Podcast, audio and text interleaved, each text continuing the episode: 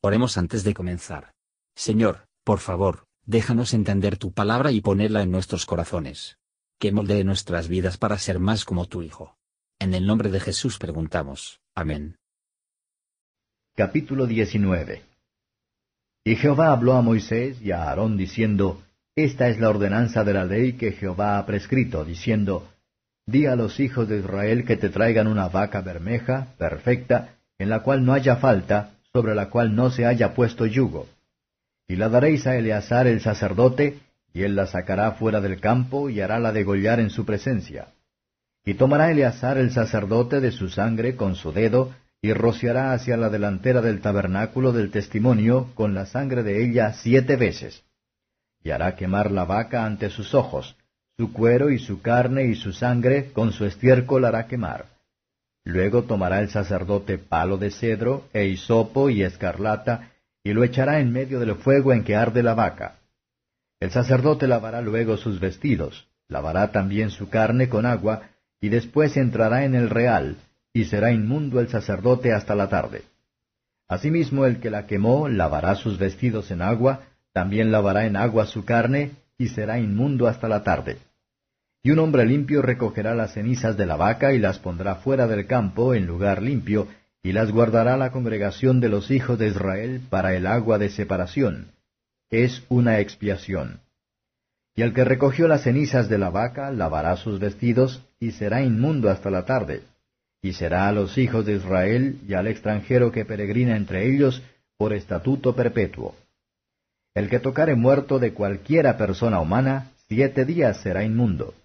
Este se purificará al tercer día con aquesta agua, y al séptimo día será limpio.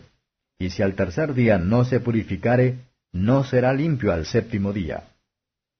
Cualquiera que tocare en muerto, en persona de hombre que estuviere muerto, y no se purificare, el tabernáculo de Jehová contaminó, y aquella persona será cortada de Israel, por cuanto el agua de la separación no fue rociada sobre él, inmundo será, y su inmundicia será sobre él.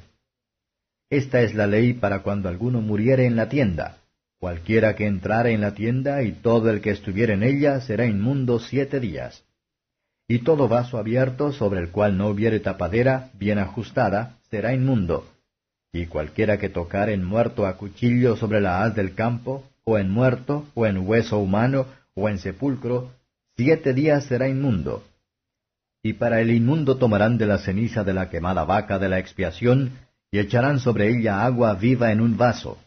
Y un hombre limpio tomará hisopo y mojarálo en el agua, y rociará sobre la tienda, y sobre todos los muebles, y sobre las personas que allí estuvieren, y sobre aquel que hubiere tocado el hueso, o el matado, o el muerto, o el sepulcro.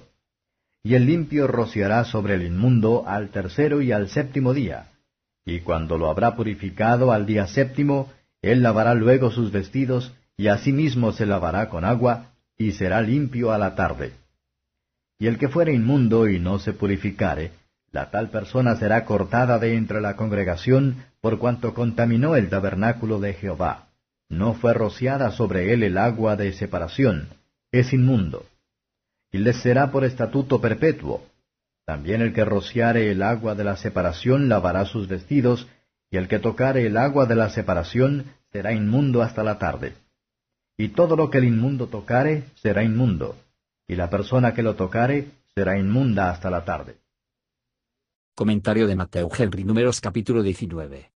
Versos 1 a 10. La vaca debía ser completamente quemada. Esto tipifica los sufrimientos dolorosos de nuestro Señor Jesús, tanto en alma y cuerpo como una ofrenda encendida, para satisfacer la justicia de Dios por el pecado del hombre. Estas cenizas se dice que están establecidas como una purificación del pecado, porque, aunque eran sólo para purificar de su inmundicia ceremonial, sin embargo, eran un tipo de que la purificación por los pecados que el Señor Jesús hizo con su muerte. La sangre de Cristo está guardado para nosotros en la palabra y los sacramentos, como una fuente de mérito, a los que por la fe podemos tener recurso constante, para limpiar nuestras conciencias versos 11 a 22. Porque la ley crea un cadáver profanar una cosa. Porque la muerte es la paga del pecado, que entró en el mundo por el mismo, y reina por el poder de la misma. La ley no puede vencer a la muerte, ni abolirlo, como el Evangelio lo hace, por lo que la vida y la inmortalidad a la luz, por lo que la introducción de una mejor esperanza. A medida que las cenizas de la boca significaban el mérito de Cristo, por lo que el agua corriente significó el poder y la gracia del Espíritu bendito, que se compara con los ríos de agua viva, y es por su trabajo para que la justicia de Cristo se aplica a nosotros para nuestra purificación.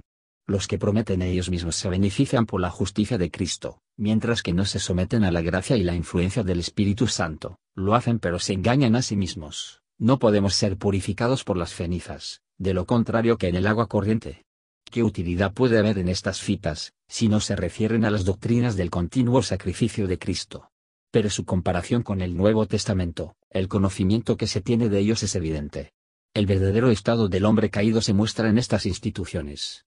Aquí aprendemos la naturaleza profanación del pecado, y advertidos de evitar las malas conversaciones. Gracias por escuchar y si te gustó esto, suscríbete y considera darle me gusta a mi página de Facebook y únete a mi grupo Jesús Answers Prayer.